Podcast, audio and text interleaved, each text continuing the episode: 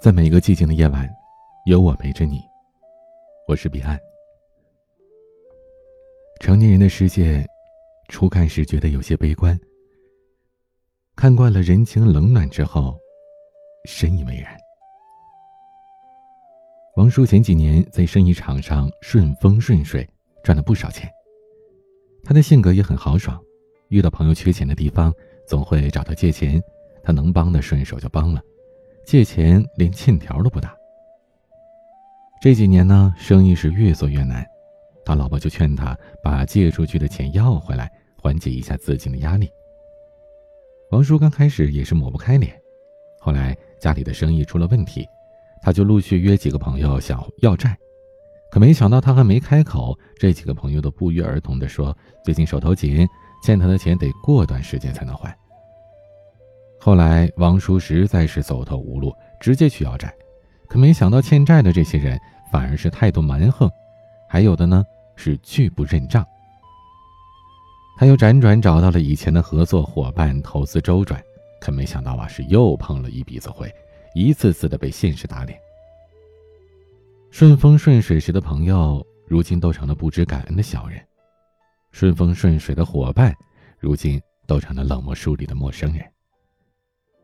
人和人之间的感情到底有多脆弱呢？你缺一次钱，也许就知道顺境时的友谊可能并不是那么坚固。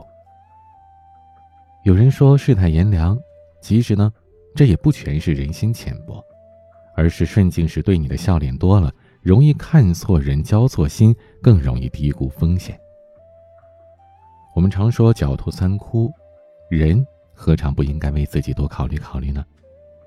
无论何时，把慷慨多留给自己一分，多为自己想一想后路。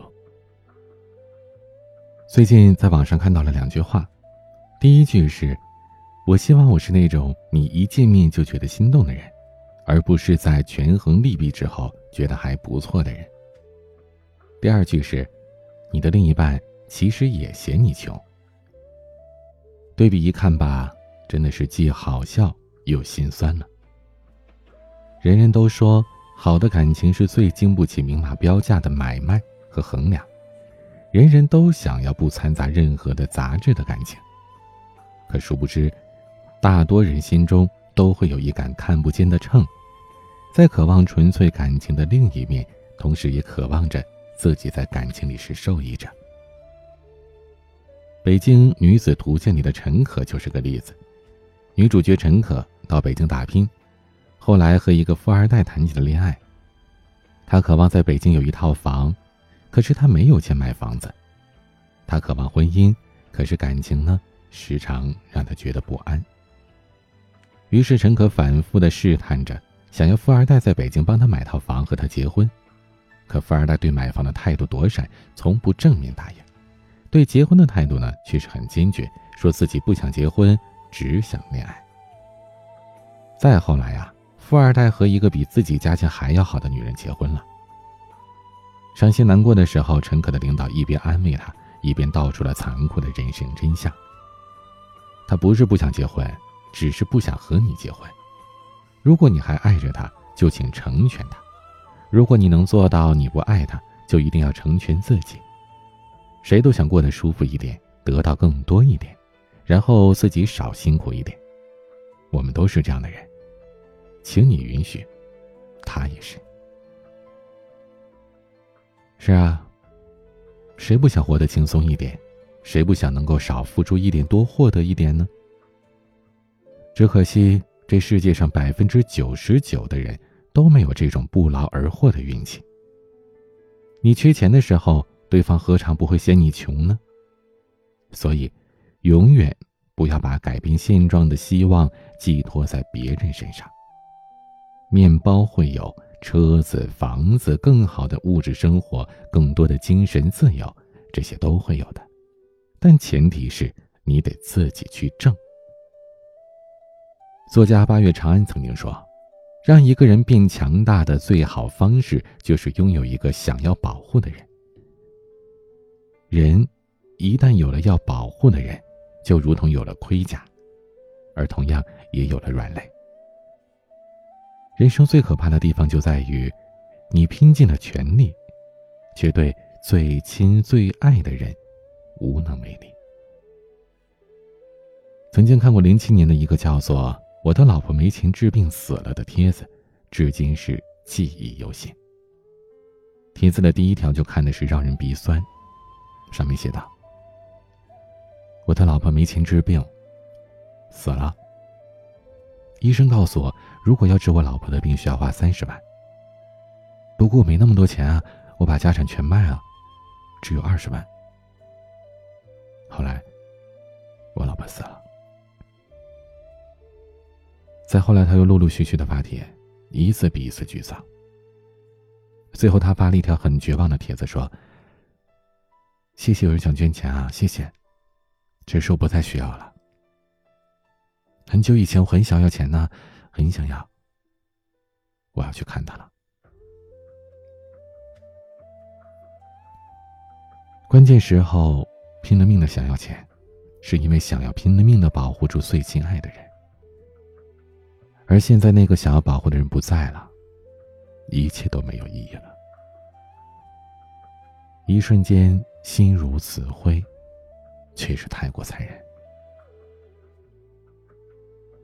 蔡康永曾经说：“生活就是暴击的循环。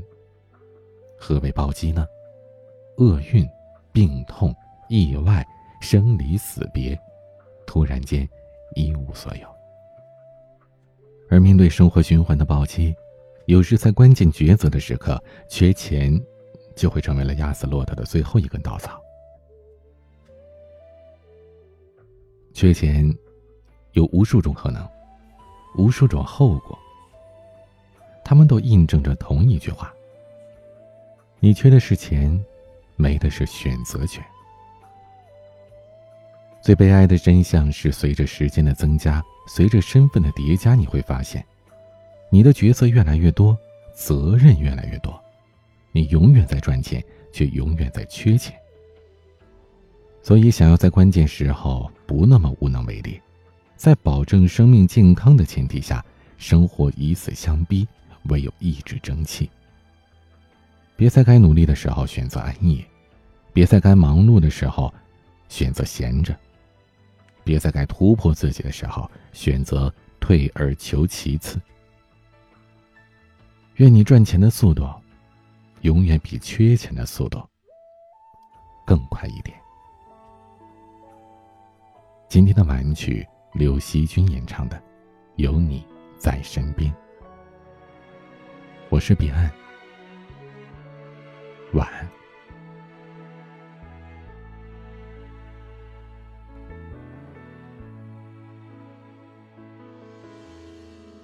每一个人都有自己的天空，飞翔的翅膀